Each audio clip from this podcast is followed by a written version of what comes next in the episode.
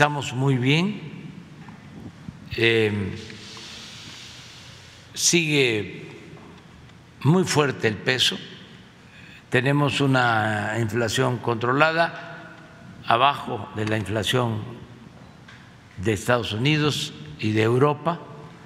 De todas formas, vamos a reforzar el plan antiinflación. Hoy precisamente tenemos reunión con productores, con distribuidores de alimentos que están ayudando.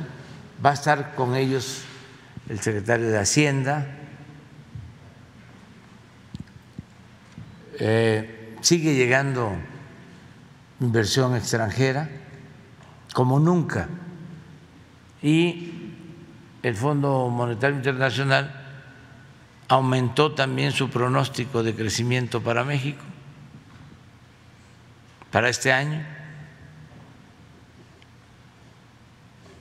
Va a ser de las economías que a pesar de la crisis va a crecer nuestra economía. Entonces, ahí vamos avanzando. ¿Cómo vamos en ingresos? ¿Cuál es la proyección que se tiene para terminar el año? Hasta ahora vamos bien. Ayer vi bueno, hoy en la mañana, pues son de los datos que veo diario, el ingreso y estamos como dos puntos arriba en términos reales con relación al año pasado.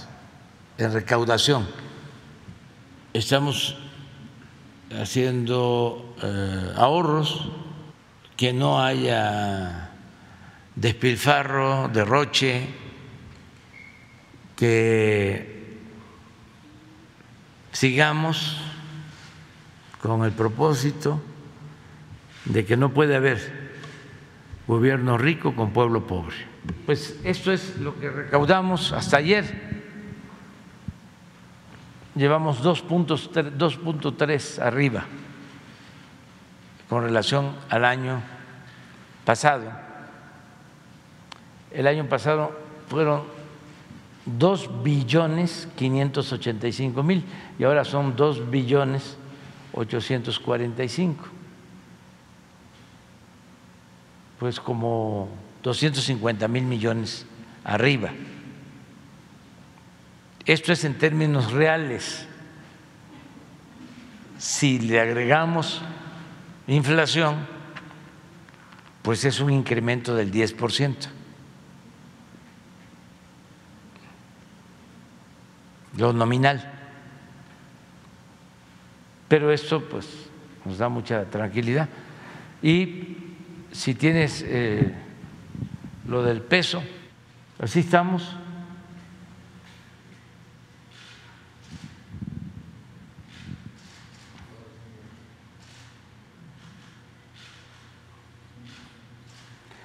Somos de los menos afectados por la crisis no hemos tenido devaluación. Nuestra moneda, desde que entramos hasta ahora, no tiene devaluación. Aquí, aquí estamos. Al contrario, ¿no? Poquito, pero se ha apreciado con esta crisis inflacionaria por la guerra del 31 de diciembre, o sea, lo que va del año, al 27 de julio. Les decía yo que Hacienda va a informar sobre ingresos, sobre esto y sobre eh, otras fuentes de financiamiento, y luego vemos eh, egresos. ¿Cuánto necesitamos? para financiar los programas de bienestar, los programas de desarrollo. Adelanto de que no vamos a tener dificultad. No vamos a detener ninguna obra. Tenemos para terminar este año. No hay subejercicio. Esto significa de que el avance físico corresponde al avance financiero. Y lo que es sagrado, pues es la nómina, todos los que trabajan al servicio del pueblo, maestros, médicos, enfermeras, servidores públicos, todos, marinos, soldados, policías, todos tienen garantizados sus sueldos, aguinaldos, no hay recortes y eso es lo que vamos a ver hoy y vamos también ya a empezar a eh, proyectar el presupuesto que por ley tenemos que enviar en estos días ya un anteproyecto al Congreso. ¿Por qué tenemos estabilidad financiera? ¿Por qué eh, tenemos menos, menos, inflación? ¿Por qué tenemos eh, un peso fuerte? Porque hay una disciplina fiscal eso lo saben perfectamente los financieros en todos lados. Entonces, eh, ya esas fórmulas de endeudar, de estar pensando que la inflación, por ejemplo, solo se resuelve parando la economía. Si se dan cuenta, en todos lados es la misma receta. Hay inflación, sube las tasas de interés. Para enfriar la economía. La economía. Pues sí, puede ser. Y ojalá que así se logre bajar la inflación. Pero, ¿y los efectos secundarios?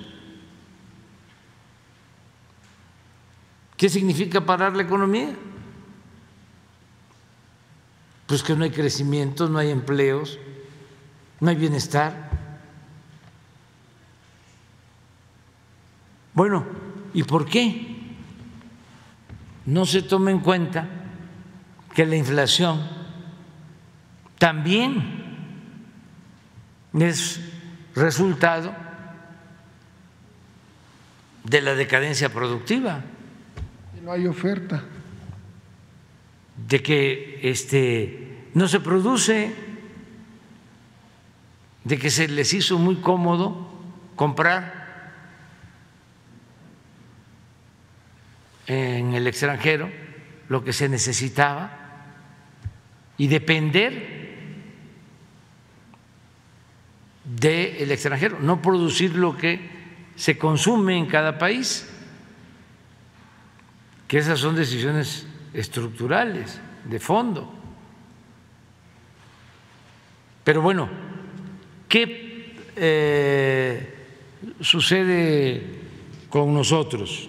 Y esto para la gente, que aún con estos eh, fenómenos, adversos, porque la pandemia es un factor externo, la inflación es externa, no se produjo en México, es algo que nos está llegando de afuera. Bueno, aún con eso, nosotros tenemos ventajas, cuando menos tres. Uno, que tenemos eh, una cercanía con el mercado eh, más importante del mundo. Y que eh, el intercambio comercial con Estados Unidos y con Canadá nos permite que haya inversiones y que haya empleo. Ese es un factor. México está ahora considerado como los países, como uno de los países con más ventajas competitivas, comparativas. Por eso crece y crece la inversión eh, extranjera, lo que llega de inversión foránea. Pero ese es un factor, uno. Pero hay dos que son más importantes, donde tenemos más ventajas. Uno es la honestidad. La mayor riqueza de México es la honestidad de su pueblo. Eso es importantísimo. Porque aunque hay una crisis, si hay honestidad, si no hay corrupción, podemos enfrentarla. Imagínense que con la pandemia no hubiésemos comprado la vacuna para todos y vacunar a pobres y a ricos. Entonces, esa es una ventaja que tenemos. Y la otra tiene que ver con la justicia con darle más al que tiene menos. Esto antes se llamaba distribución de la riqueza y luego lo suavizaron llamándole distribución del ingreso. Pero es justicia. Entonces, no se trata solo de medir crecimiento. Puede ser que no haya crecimiento con relación a lo que pasaba antes, pero se distribuye la riqueza con justicia. Lo poco o lo mucho que se tiene con justicia. Y eso es fundamental. Esa es la diferencia entre crecimiento y desarrollo. Porque si un potentado, no estoy en contra de ellos, también lo aclaro, estoy en contra de la corrupción. Pero si alguien aparece en la lista de Forbes de hace un año con 60 mil millones de dólares y ahora tiene 80 mil millones de dólares, pues eso es parte del crecimiento. Sí, nada más que es de uno. Entonces, para nosotros lo más importante es la justicia. Buscar que le vaya bien al de arriba, pero que también le vaya bien al de abajo y darle preferencia a los más necesitados. ¿Qué es lo que yo digo en una frase o dos? Digo, no te dejes engañar. Hay una canción de mi época de protesta que decía eso. No te dejes engañar cuando te hablan de progreso, porque tú te quedas flaco y ellos aumentan de peso. Ese es el progreso sin justicia, decía el gran maestro Jesús Silva Gerson. Decía, progreso sin justicia es retroceso. Eso eh, es una eh, lección. Sí, esto es con relación a China, de cómo hemos venido eh, creciendo en exportaciones con relación a Estados Unidos, ¿no? El crecimiento con bienestar es lo que buscamos. Entonces, eh, hasta en circunstancias difíciles vamos a salir. Ya enfrentamos lo más difícil, lo más doloroso, el daño que causó la pandemia, y esto lo vamos a ir enfrentando. Eh, inflación, buscando que no se pierda poder de compra, poder adquisitivo en las familias.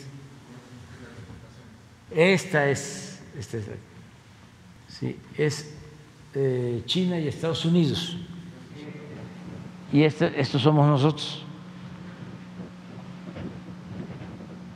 Y en el artículo lo que hablan es la sustitución eh, de importaciones a partir de que eh, están creciendo las exportaciones de México a Estados Unidos.